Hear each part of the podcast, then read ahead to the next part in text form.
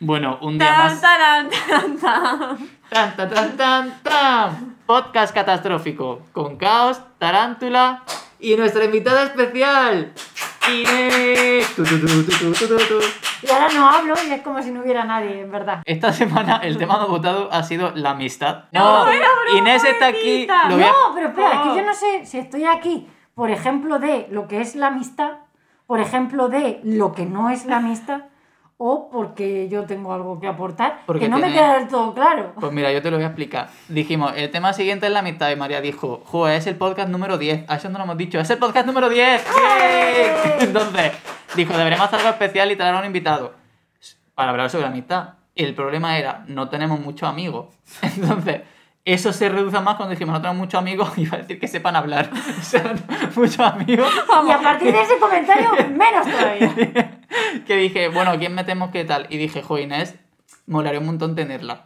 Pero no sabíamos si iba a querer. Yo pensaba que iba a decir Porque que no. Inés no se puede poseer. Porque De para la hecho- gente que no conozca a Inés. Ah, bueno, claro. Inés. Que a lo mejor hay alguien que no me conoce, ¿sabes? Ay, perdóneme, señora majestad, que usted que- todo el esa mundo sabe quién que es. no me conozca de los 8.000 millones de Eso. mm, personas que escuchan esto, que no sé cómo se llaman, 8 mil millones. podcasters, Si no escucha esa cifra. Que, bueno, eso, Aprox. que, que cuando me lo propuso, él pensaba que le iba a decir que no. De hecho, el audio que me mandaste era como ya diciéndome de Sí, sí, yo decía, ya sé que me hace sé que que me no. vas a decir que no y yo... Pues, pues, pues ahora te digo que sí. Bienvenida. Hola, gracias, me siento muy No, y por presentarse a la gente, en plan que. O sea, que yo no pensaba que Inés iba a querer porque tiene una trayectoria en redes que terminó en que ya no tiene redes. Entonces digo, por lo mejor Inés no quiere estar exponiéndose. Claro, pero es que la cosa es lo que te expliqué, que esto es totalmente diferente. Esto no es redes como tal, sino que estoy aquí charlando con vosotros. Que luego esto lo escucha y lo ve otra gente, es como, pues, ok. Eso que nos llevamos, pero como que al revés, que yo quiero estar aquí. Pero es que si pudiera estar mientras que grabáis los otros podcasts, también estaría, porque soy súper fan que, y sería en plan eh, de... Qué miedo. Sí. Es nuestra primera fan. Inés siempre ahí en el sofá así, mirándonos. Tomando nota para cuando acabéis, comentarlo con vosotros. Hay que leer los comentarios. Voy a leer los comentarios. Eso. Venga, venga. Voy a leer el de Diego Martín. Ese no que es huevo. Es un huevo, pero es mi padre. ¿En serio? Sí. ¡Ay, me encanta! Viene enchufe, sí. Si algún huevo quiere que lea su comentario, que sea mi padre. Que se vaya 25 años atrás en el tiempo, conquiste a mi madre y me engendre en un coche. No, porque entonces no saldrías tú y saldría otra persona. Pero a lo mejor sería más guapa, yo qué sé, tendría más dinero. Más guapa no puede ser María. ¡Ay, madre mía! ¡Ay!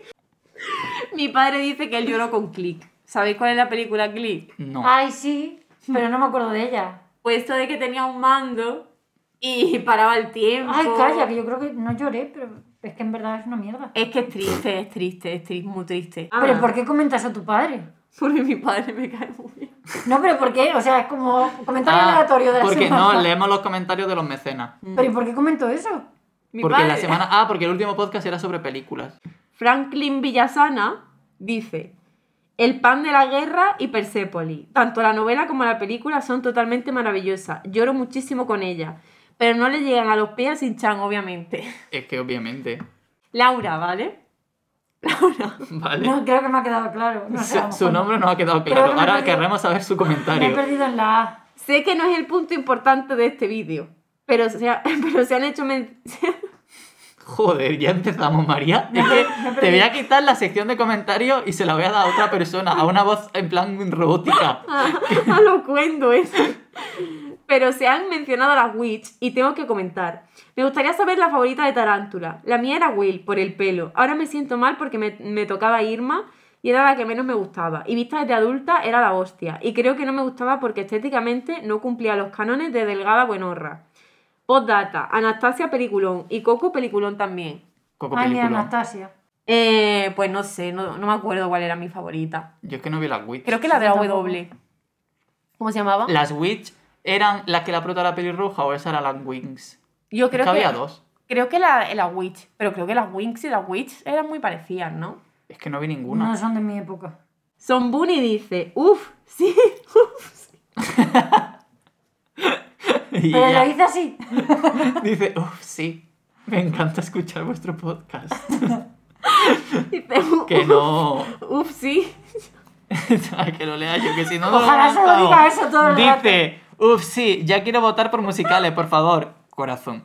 Y en mi humilde opinión, yo creo que la serie de Crazy Girlfriend es- da para un vídeo completo. Totalmente. Uf, sí. Yo no lo sé porque no la he visto. Tenéis O sea que verla. Tenéis que verla. Va de una chavala que está loca. Al dice: De peli yo vengo a recomendar Mommy. Creo que os puede gustar, Ah, pero esa. cuidado que te destroza un poco por dentro. Esa la buscamos, no la hemos visto. Pero que es de miedo, ¿no? No, es, es dramática, creo. Hasta aquí la lectura de comentarios. Volvemos al tema que nos ha traído hoy a esta mesa, que es la amistad, porque sin amistad no estaríamos hoy nosotros tres aquí siquiera. Sin la amistad no tendríamos esta mesa. Yo quiero hablar sobre una cosa muy importante que me perturba mucho en mi día a día, en verdad no, pero me parece súper interesante, que el tema de ser, o sea, hacer amigos siendo adulto. No es muy difícil. Sí. Fin del punto. No, A- joder, como a que... mí siempre me ha sido muy difícil, pero yo creo que ahora de mayor soy más consciente. Pero yo ahora he hecho la vista atrás y no he estado cómoda con mucha gente que he creído que eran mis amigos. Y como que conocía a niños y todo el mundo se hacía amigo como rápido. Yo no, pero porque yo era un niño raro para empezar y no quería amigos de por sí. Pero la, como el concepto es como que es fácil y cuanto más mayores somos, más difícil hacer amigos porque todo el mundo tiene como su círculo de amigos ya cerrado y es difícil acceder a según qué grupos de amigos. Pero es que tú no te haces amigo de un grupo de amigos. Claro, te haces amigo de una persona y Y accedes yo a ahí, a yo lo llevo más a que cuando eres adulto te es más complicado conectar con gente, pero en cualquier ámbito, ya sea pareja, amor romántico o sea amistad. O sea, para mí es- Me ha señalado a mí. Sí, Pero imagínate que te vas a otra ciudad en la que no conoces a nadie. Rollo a trabajar o algo así. hubiera muerto sola. Es como, ¿cómo, ¿cómo hace la gente para conocer a gente? Ser maja y abierta. Es que ese es el problema que yo de mi primera impresión, o sea, yo creo que la primera impresión que doy Sí. es negativa. Y yo. Entonces, ¿cómo hago yo para acceder?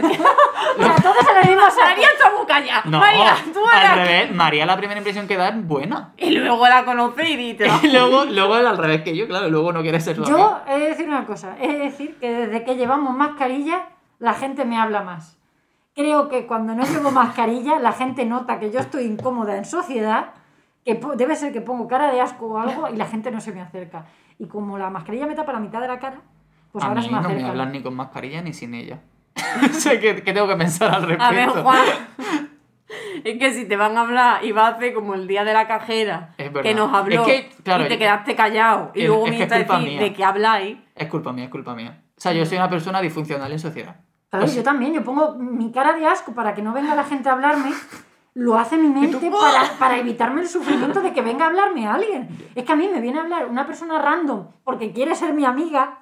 Pero es que eso la O lo gente que que, lo sea. hace, ¿de qué va? Pero Pues la a mí gente me que lo parece hace, guay, o a sea, mí yo me como- encantaría ser sí. así, pero yo vienes y es como, como si me dieran las largas, en plan de, esta persona me está hablando. En plan, como un animalito. Esta persona me... Quiero irme a mi cueva. Pero te lo juro que me pongo nerviosa y digo cosas que no tienen sentido. Entonces, eh, entre eso y que pongo cara de asco cuando no tengo mascarilla, pues sola moriré.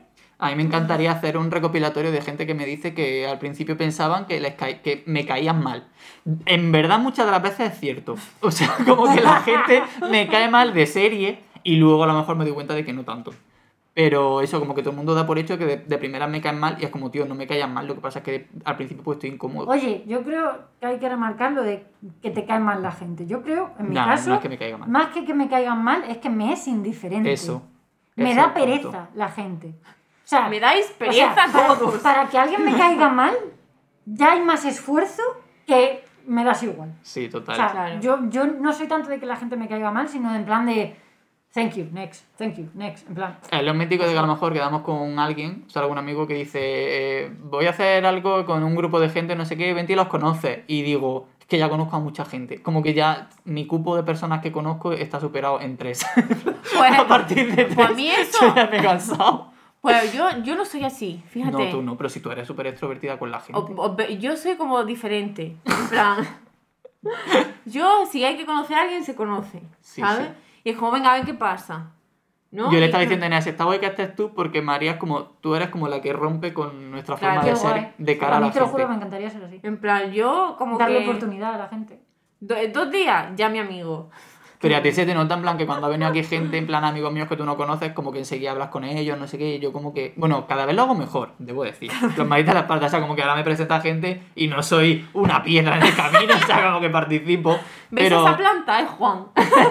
pero yo antes no era así, ha sido a, a- a raíz de trabajar la hostelería y de sentirme también mejor conmigo. claro, esa es la cosa. De que- trabajarme a mí, en plan, yo antes pues me rayaba mucho, yo antes pensaba que yo le caía mal a todo el mundo. Y, eh, Ahora lo pienso, pero, Pero finjo que pero no. finjo que no. Entonces intento estar a gusto con gente. Entonces, pues quedamos con gente y hago un esfuerzo por pasármelo bien, por estar, por hablar con la peña, por que la peña se sienta bien conmigo, que echemos un buen rato. Me da igual decir las cosas que digo. Antes me rayaba por todo lo que decía, empezaba a pensar, y lo que dicho, no sé qué, no ¿sabes cómo es? Lo mío va por otro lado. Yo parto de que me creo que soy la hostia, o sea, no es un problema de seguridad en mí misma, pero a mí yo tengo que hacer un esfuerzo muy grande para eso. Por ejemplo, que me lleven a casa de alguien, va a haber mucha gente y tengo que conocer a gente. Yo parto de que va a ser muy difícil que haya alguien que conecte conmigo y que me interese. Yo voy a hablar, voy a hacer bromas, voy a ser como soy yo, pero eso va a requerir de mí un esfuerzo que luego voy a llegar a mi casa y voy a tener ansiedad o voy a estar agotada. O sea, yo como que mantengo el tipo y la gente va a ver cómo soy yo de verdad. Nadie va a notar que estoy actuando de una forma extraña, pero yo por dentro estoy pensando, qué rollo. No me está Me compensando, gente. no me está compensando nada esto, esta gente ni me va ni me viene. O sea, es más, en plan, siendo como egoísta y no dándole oportunidad a la gente. Pero en realidad también me pasa. Es como que cuando yo digo eso de voy a quedar con gente, voy a conocer no sé quién, eh, me voy a... pero detrás también está esa idea de es solo con gente que sé que voy a tener cosas en común, que sé que vamos a tener ideas en común, que voy a tener de qué hablar. Que también es verdad que eso cada vez es más vale. fácil, porque cuanto más nos conocemos todos y más vamos haciendo lazos con personas individualmente, es más fácil que nos movamos con grupos de gente Claro. que tiene cosas en común con nosotros para empezar, Yo ya que sé- antes era más difícil. Hay gente que no me interesa y con la que apenas a lo mejor no hablo mucho o con la que al principio voy a ser siempre yo misma, ¿no? Pero también voy a estar un poco en ese sentido, voy a ser yo misma, pero luego a lo mejor llego a mi casa y digo, no veas, lo que me ha soltado no sé quién, que me interesaba, pues tres mierdas y media. Y lo siento, no es por ti, es que no encajamos. Pero ves, tú esa situación la vives Sí. y la puedes repetir. En plan, como que tienes conocidos con los que quedas habitualmente, bueno, no habitualmente, pero como puntualmente quedas con gente y yo una vez quedo con alguien que me hace esa situación de volver a casa y decir, hay que ver la chapa que me ha soltado esta persona y no vuelvo a quedar como que yo corto relaciones como eh, lo que decía Inés, digo, nosotros somos un poco Hitler Sí. para las relaciones en el sentido de que damos pocas oportunidades. Yo a veces pienso, si pusiera un poco un esfuerzo de mi parte, podría tener una relación con esta persona, pero es que no, no Pero, me... ¿y crees que tenemos esa seguridad de mandar a la mierda a la gente sin problema porque ya tenemos gente en nuestra Pero es vida? distinto, no es lo mismo mandar a la mierda a la gente que es algo activo que simplemente sudar. Eso, pero ¿tú crees, Como yo paso. pero ¿tú crees que pasamos de la gente con tanta facilidad porque ya partimos de que tenemos gente? O sea, yo creo que a lo mejor si estuviera sola en Yo, Granada, yo si, si no tuviera gente, me Mm. esforzaría por conocer gente. me esforzaría por conocer gente y no sería tan Hitler, yo creo. Pero como yo tengo Hombre, ya claro. mis amistades de que digo, es que no me falta nada en la vida porque tengo a estas personas en mi vida, ya todo lo que venga bueno es, pero que tampoco me hace falta. Yo creo que es un poco la seguridad de decir, pues me Y pues yo creo que si tienes relaciones como tan intensas como vivimos nosotros, la- o sea, yo es que con mis amistades, como que siento de verdad una relación súper intensa. Entonces, Total. como, ya, ya me llena a mí la gente que tengo. Como tampoco siento, es verdad lo que dices tú, que si no tuviera gente, quizá tendría como un vacío que necesitaría llenar. Entonces me esforzaría por conocer gente, pero como no me siento solo en ningún momento de mi vida, También es que hay gente que viene nueva y te hace sentir ese clic que te hace sentir alguna gente así especial. Bueno, es que María conecta con todo el mundo. No, María, con todo el mundo vea, no. vea dos pavos por la calle. Hoy me casaría con ellos. María no los conoce. Porque tienen mala pinta y llevan cresta. Es que hay que explicarlo todo. De verdad, esta persona. No, pero yo qué sé, no sé, como que hay gente para todo, en Sí, realidad, sí. ¿no? En plan, no quiero decir que hay como distintos tipos de amistad o de relación, pero si estamos hablando de gente muy, muy cercana, no sé. No sé qué iba a decir. Una persona que, que, que haya tenido, vivido una circunstancia en la que no ha podido crear cierto tipo de lazo, por X. Y ella tiene cierta edad y tal. hay veces que cuesta entrar en la vida de cierto tipo de personas. Yo pienso que eso es súper complicado. Por eso me refería a lo de que en- cómo entra en grupos de amigos, no tanto que haga amigos en grupo, sino que a veces es muy difícil acceder a la gente que no ahí conoce. agradezco muchísimo a esa gente que viene a hablarte. Porque si yo estuviera Hostia, sola es en la vida, ya ves. o sea, yo si estuviera sola en la vida, en cada aspecto de mi vida, estaría sola. Porque yo no soy de ir a hablar con nadie, no soy de meterme en la vida. Es que para Necesitamos mí que los extrovertidos vengan a adoptarnos. Sí, o sea, yo, pero en eso- yo soy extrovertida, me considero extrovertida, pero en un primer momento, el, para mí es como entrar en la vida de alguien. Y para mí eso me parece sagrado y no lo hago y me dan 500 infartos. Si tengo que hacerlo, me pongo nerviosa, tartamudeo, horrible. Entonces, esa gente que tiene poca vergüenza o es que ni se lo plantea y viene a hablarte... Sí, la es clave es como- no planteárselo y que te salga natural. Porque pues yo si lo hago, a mí se me me salvaría. forzado. A mí me salvaría la vida esa gente si no Ya. tuviera nadie en mi vida. Es que hay veces que, que a, a esta edad o con esta edad tú sales por ahí, a lo mejor conoces a alguien de clase y te llevas muy bien y te dice de salir y están sus amigas y es gente así muy hermética, no tu amiga de clase, pero sus amigas sí, son gente muy hermética y te pueda llegar a hacer sentir incómoda y al final a lo mejor pues no pasas buena noche porque hay gente muy cerrada de quién es esta, ¿sabes? De que no hace a lo mejor pues como hemos hablado de yo voy a seguir siendo yo, aunque esta persona no me interese. Ante todo, pues bueno, pues educado, lo que fuese. Y no sé, como a mí ese tipo de gente no me gusta. Ay, yo, mira, Bueno, yo, yo creo que antes, cuando vivía en Madrid, siento, bueno, recuerdo como que en mi grupo era un poco así. En plan, como que nos costaba mucho abrirnos a otra, o sea, como a conocer gente nueva o cualquier cosa, pero porque, pues eso es lo que te digo antes, que yo tenía la autoestima por el suelo. Entonces, pues tampoco era una cosa que me apasionara. Y ahora sí que noto como que hemos mejorado mucho en ese aspecto. En plan, que yo, alguien trae gente de no sé qué y como que abrazamos mucho a la gente e invitamos a todo el mundo a que forme parte y tal, que eso está guay. Que es difícil Claro. dar con un grupo así también. Yo, si es una persona, bueno, incluso si son pocas personas, o sea, que de repente vienen dos personas nuevas al grupo, como que desde hace años me involucro. Sí, como y- que te esfuerzas en que Porque estén a esa gusto, persona, por sí. ejemplo, le explico las bromas internas o, o yo misma Sí, sí, digo, total. oye, vamos a dejar, de-". por ejemplo, si estoy con gente del trabajo, pues digo, vamos a dejar de hablar de trabajo para que esta persona también pueda compartir algo, ¿sabes? Como que cuando Yo eso estoy del antes lo otro hacía lado- muy mal. Cuando estoy del otro lado, me, me- pero también depende del grupo en el que esté. Yo creo que más que de ti, depende de cómo sea el Ah, grupo. pues Porque ser. yo lo que estás hablando tú, también lo he vivido, y además creo que la misma situación, y es un poco como que te lleva la Puede ser, situación puede y, ser. y el grupo te lleva a ser así. Como que a- las Ah, no dinámicas sé. de grupo también son difíciles de sortear. Sí, yo creo que es un poco, yo creo que más que yo haber cambiado, es un poco eso, que pues que ahora estoy a lo mejor en un grupo que estoy más tranquila, más cómoda y puedo permitirme ser independiente y hacer un poco lo que a mí me dé la gana. Y si veo que a lo mejor una persona se va a sentir abrazada porque yo pues le ayudo un poquito a que entienda de qué va el rollo de nuestro grupo, lo hago. Qué bien, qué, qué majos somos. Pues quería también hablar de una cosa que no sé si sabéis que existe, que es el club del. Bueno, club, como que hay un grupo de mujeres viudas. A ver, es que me En, plan, en vez de decir, eh, bueno, si estáis en una situación en la que no conocéis gente, yo os recomiendo que busquéis algún tipo de club o grupo así que comparta aficiones con vosotros. No, no, yo voy a hablar del club de mujeres viudas. Por si alguien, María que, yéndose a lo específico, por si ¿sabes? alguien que nos esté escuchando justo en su. Que claramente es nuestro seguro, target. O sea, seguro. todas las mujeres viudas de España escuchan No, este podcast. Es que es, es muy interesante. ya, la hemos perdido. Pero yo es que no dudo de que va a ser súper interesante, entonces estoy expectante. A ver. Ay, con lo de la edad, ¿no? Sí. O sea, yo descubrí hace poco tiempo que la iglesia tiene esto como un, como un grupo de mujeres viudas que hacen actividades juntas, porque claro, una vez pierde al marido, gente así muy mayor, de otra época, tal, pues que no tiene amigos, bueno, que no tiene amigos, que, bueno, que su vida, su círculo, lo que sea, como que se puede ver un poco perdida. Y que encima Buah. era una época en la que la mujer tiraba mucho del marido en sí. Claro, pues no, no, no sé cómo, cómo funcionará, depende de la edad que tenga, pero que es un- buena forma para cuando estás pasando por un momento tan complicado, pues hacer actividades y hacer cosas y tal. Y bueno, pues está bien, ¿no? Porque nosotros pues hablamos de nuestra generación, esa perspectiva, pero que bueno, que está lo de las mujeres viudas que cuando descubrí me pareció... y que yo, Pero bueno, y las no viudas, a mí me pasa que, que, que muchos yo amigos... digo cosas muy raras, ¿vale?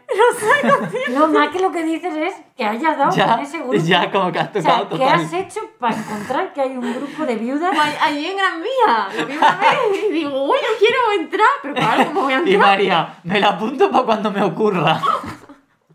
Dentro de poco. Que no pinto nada. ¿eh? Pero bueno, si tú te sientes sole, depende también de la edad que tengas. De adolescente todo el mundo se siente así, como que no tiene a nadie en la vida. Bueno, esa otra, la mitad siendo adolescente, que es como que necesita formar parte de, de algo. Amigo en la infancia, amigo imaginario. que van de la No, mano. no, porque no sabía de, si podríamos... O sea, yo os quería preguntar si os habéis tenido amigos imaginarios. No. Polín. Que recuerde. Yo no tenía. Polín. ¿Tenía un amigo imaginario? Claro, Polín. Porque yo no tenía esta información.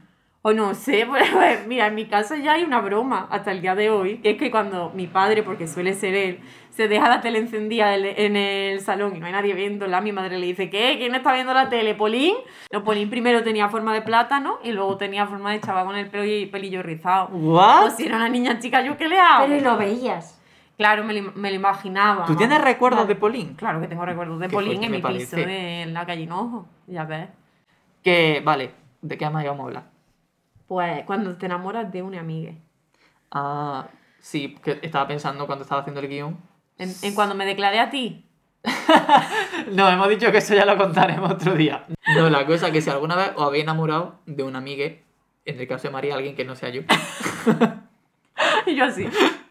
Yo creo que no. ¿No? Nunca me han enamorado de un amigo. pero ¿crees que se puede gestionar bien la... O sea, se puede... Sí, sería como gestionar es ser amigo de alguien de quien está enamorado. No. Siguiente. No sé, no lo sé. ¿Esa persona lo puede gestionar?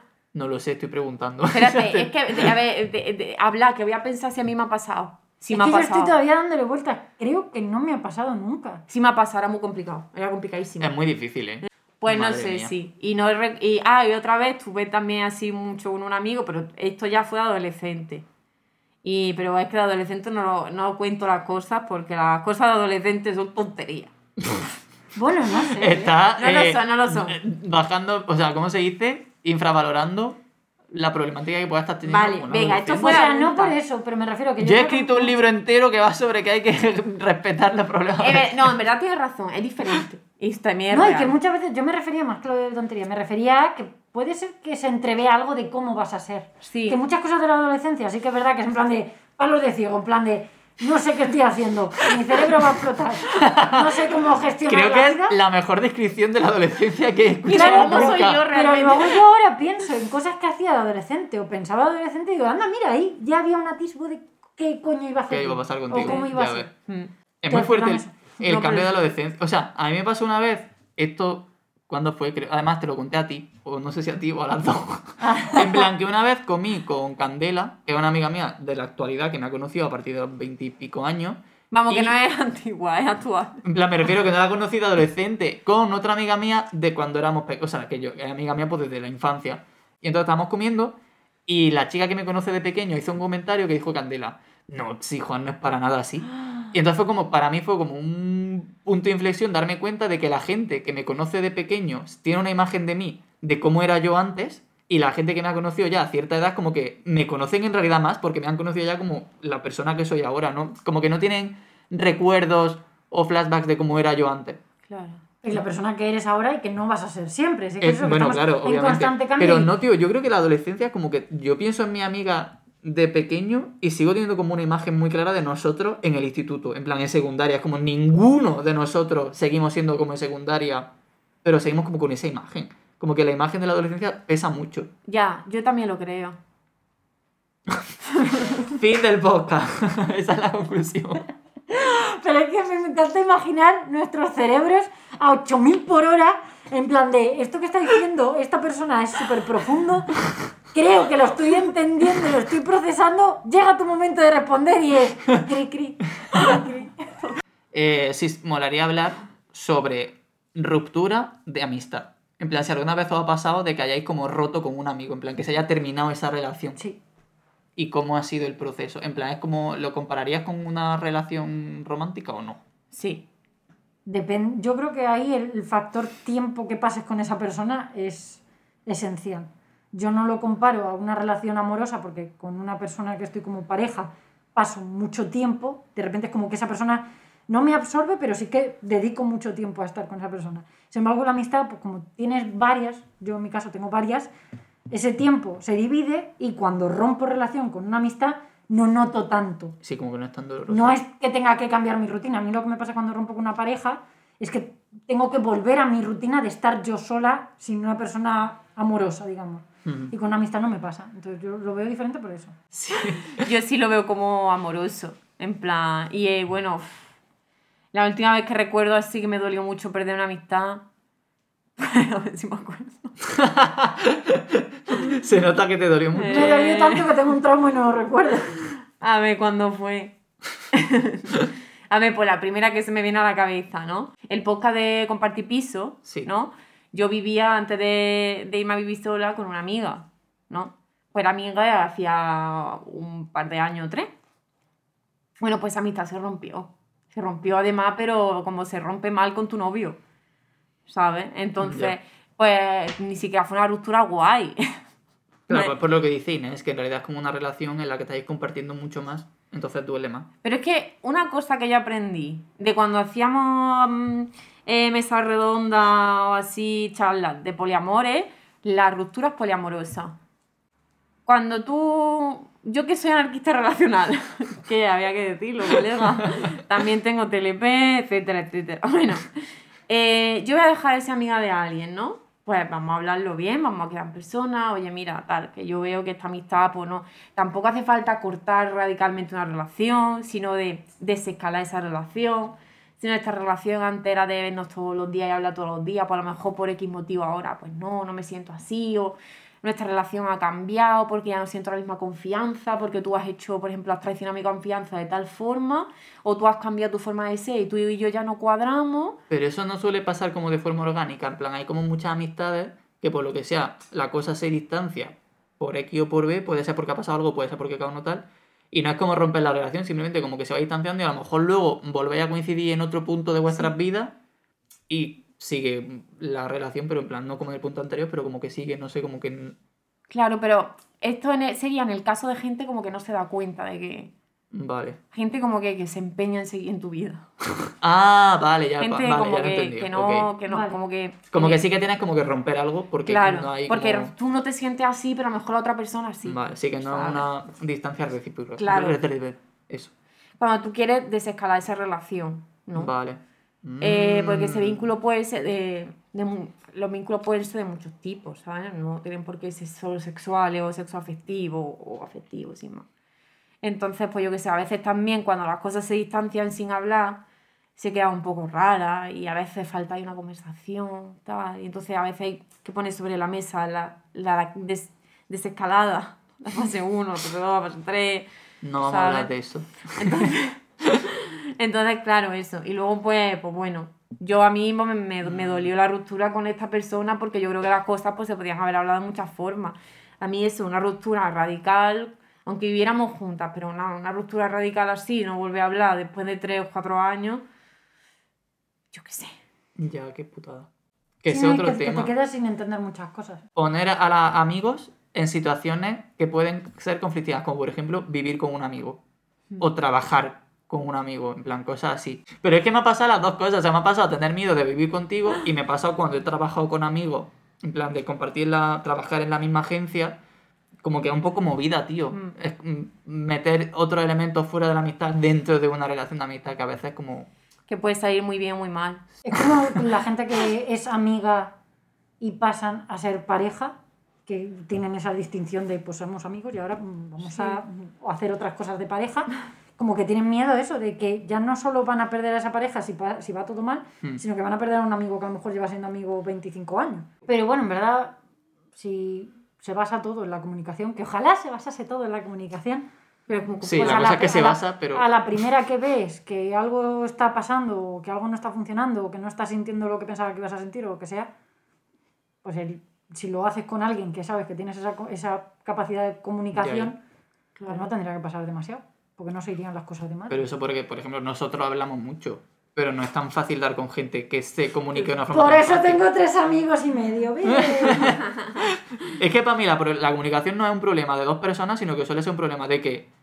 Es un problema como dividido en muchos problemas, en plan de el problema de que yo me comunique contigo, de que tú te comuniques conmigo, de que yo me comunique conmigo mismo y yo entienda qué me pasa a mí y te lo pueda expresar a ti y que tú te comuniques contigo misma y puedas, es como, O bueno, como que no es tan fácil como yo me pasa esto y te pasa a ti esto y vamos a hablar. No, es que a veces yo no sé qué me pasa. Pero, y eso también lo puedes comunicar.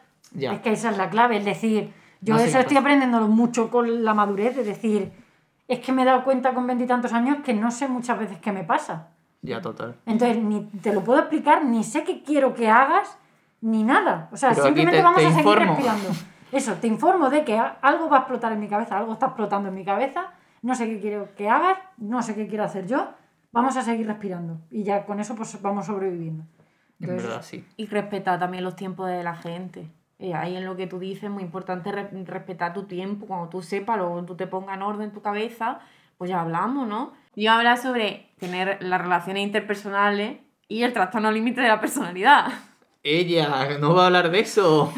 es que han pasado cinco minutos sin mencionarlo.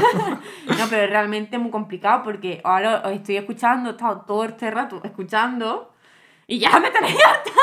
Es broma, es broma, es broma. Y he estado pensando, tío, yo no os considero persona neurotípica, ¿vale? Todo aquí en plan, ¿me está llamando loco?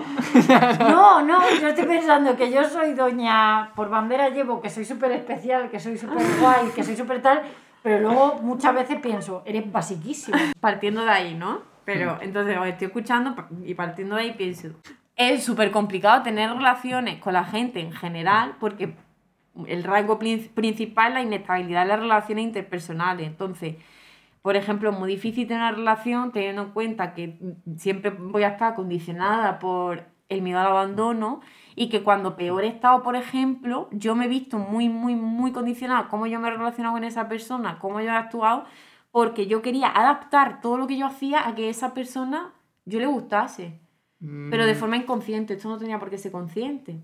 Ya. Y yo me he dado cuenta más tarde, porque yo al principio, cuando a mí me lo dijeron, yo decía, yo eso no lo hago. Pues yo quería ser aquí la tía más guay del mundo. Pero no lo soy. ¿Eh? Entonces, claro, entonces eso pues, era una mierda, ¿no? Era muy compli es muy complicado decir como mm, el- mi patrón de las relaciones pues ha sido todo el rato muy difícil, muy inestable y muy complicado. Entonces, la gente que ha aguantado conmigo hasta ahora, yo desde aquí le quiero decir que muchas gracias. Que. No, en serio. O sea, eh, esa gente ha aguantado, ¿eh? Eh, Ha aguantado bastante y ha tenido mucha, mucha valía. Yo también, ¿eh? Porque eso sobrevivía a la paranoia constante, al miedo constante, a la desconfianza constante. Y es una lucha todo el rato por, pues no sé, ha sido como que ahora puedo decir, pues soy extrovertida, pues estoy con la gente y no me rayo y estoy bien, pero a lo mejor hace, eh, ¿qué te puedo decir? Tres o cuatro años estaba en un grupo de gente y en mitad de la reunión pasaba de estar eu- súper eufórica, súper arriba, a ponerme a llorar e irme, sin decir nada. Pagando lo que había consumido, ¿eh? Si os pensáis, era un truquito para un simpa. Y que en este caso hay mucha gente que no lo entiende. Y que hay mucha gente como que... mm, Una cosa es que no te entienda, ¿vale? Y, se, y decida alejarse de ti porque pues este, este tipo de personas pues no la quiere tener cerca, pues porque no le interesa. Bueno, totalmente respetable, me parece bien. Yo no te intereso como individuo, que es lo que yo quiero entender. Pero hay gente que, hay, que va como más allá de eso, ¿no? Que es como que hay gente...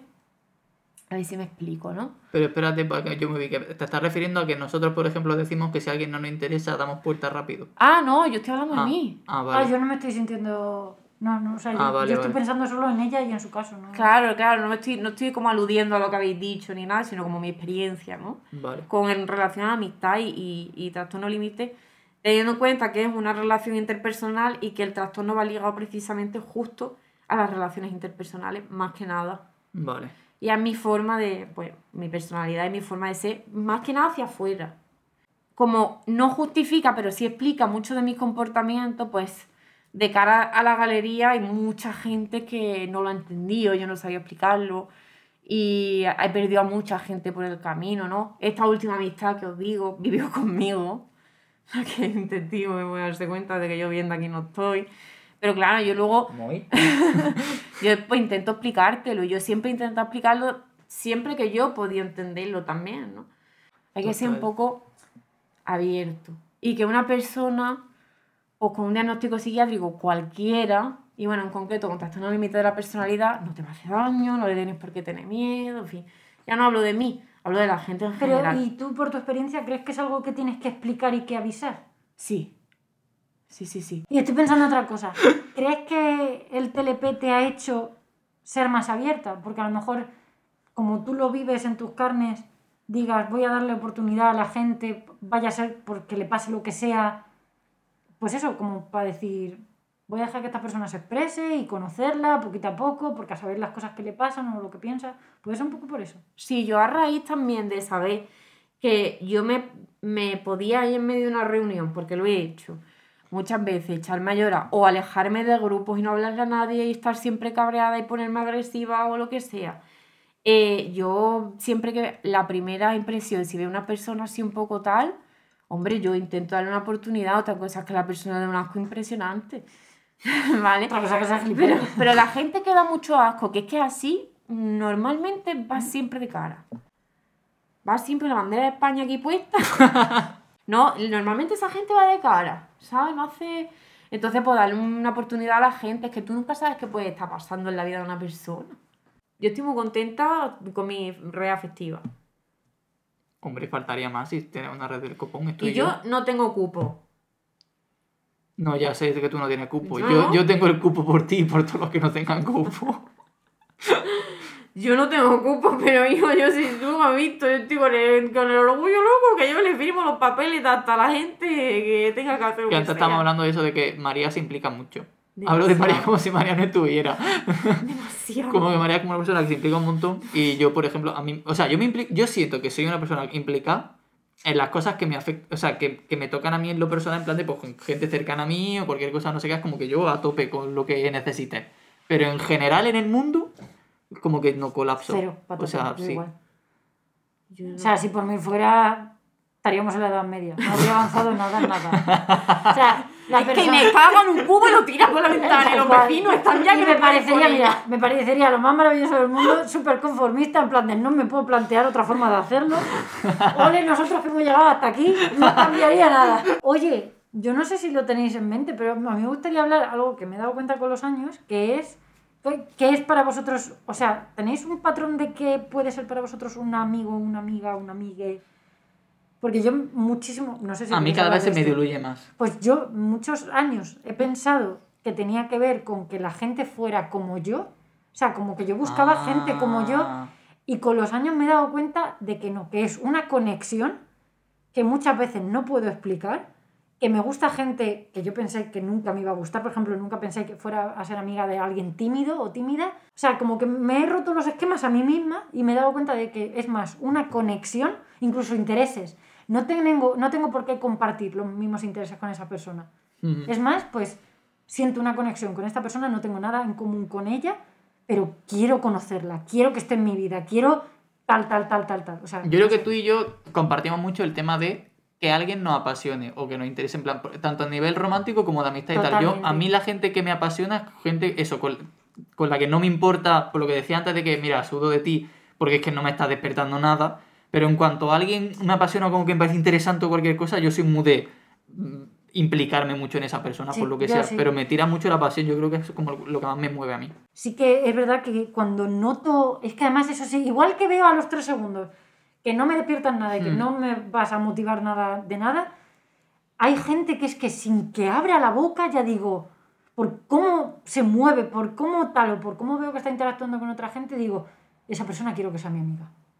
Quiero que me cuente, quiero, pero además, esto te lo he contado antes, a mí la gente que es capaz de dejarme callada, eso es buena señal. Porque yo soy mucho de llevar la conversación, de ser siempre la que tiene que estar haciendo bromas, de estar todo el rato hablando. Si eres capaz de que yo... en el dentista. Si eres, si eres, ¡Eres mejor! si eres capaz de hacer un María y quedarte, que me quede así mirándote y callada, Y yo así mirando y la gente, María, entra y yo. Pero eso es súper bonito, a mí me parece súper guay que en plan que entre amigos como que... a mí te lo juro, yo mis amistades es, es todo, es- lo comparten todas ellas. Gente que yo me puedo callar y, y es que me, me, me petan la cabeza. O de esto de que dicen del, amor romántico, de que vas descubriendo, cada día descubres a esa persona que te sorprende. Es que a mí eso me pasa con las Ay, amistades. Oh, qué bonito. Mm, Entonces, por eso, es que Me ha gustado mucho este no momento. sé, pero y que yo creo que esa es la clave de que me cueste tanto encontrar a gente. Porque yo considero amiga esa, a, a gente que me hace sentir eso y, y que eso, eso te pasa a una persona. Y tengo una duda con eso que dices de que te pasa súper rápido. ¿Te ha pasado de eh, hacerte amiga de alguien que de primeras pensabas que no? O al revés, alguien que de primeras pensabas que sí y luego que no? Porque a mí no. O sea, tú O sea, a mí el cuando radar, me dicen- el radar a mí no- cuando me dicen, no, es que si la conoces más, no sé qué, no me ha pasado. O sea, nunca me ha pasado de que yo, si alguien. Normalmente, No. mi primer juicio, creo que suelo acertar. Yo también. Yo creo que también. Pero igual algún día me pasa y me toque callar la boca. A mí Pero siempre me estaré pasa encantada. que alguien Claro, me no, cae bien y luego me cae mal. Siempre me pasa. A mí todo el mundo de primera me cae bien. Ah, Casi todo el mundo. Antes me pasaba que todo el mundo me caía mal. Ahora me pasa que todo el mundo me cae bien. Y luego me cae todo el Pero mundo es lo que hablábamos antes de caer mal o indiferencia. Mal. Vale, de no tragarlo. Yo soy extrema siempre. Yo la indiferencia, eso, pero yo tengo un problema también. Es que yo no sé, yo no sé moderarme. Es o sea, yo todo lo siento intensamente. Vale. Tú cuando me veas, siempre estoy en un 10.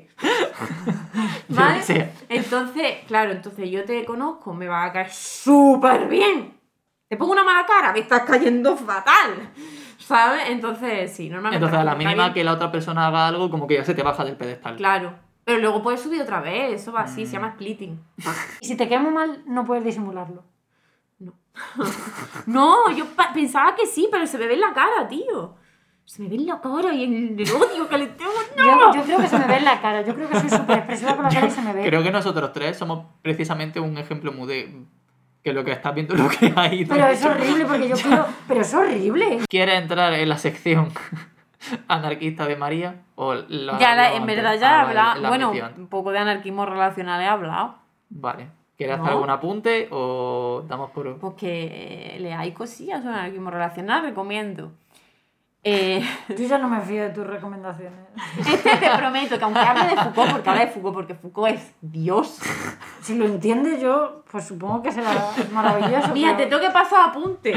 Sí, por favor. Vente, seminario de Foucault. ¿Cuándo quedamos? Bueno, es que tengo que decir que me leí Historia de la Locura 1 de Foucault, por aquí la señora María, y me encanta que en el libro solo he subrayado lo que entiendo. O sea, La de, proposición. de cada 27 páginas entendía un párrafo y ese párrafo es el que está subrayado. Entonces, es verdad que lo que entendía yo decía, ¡Ah!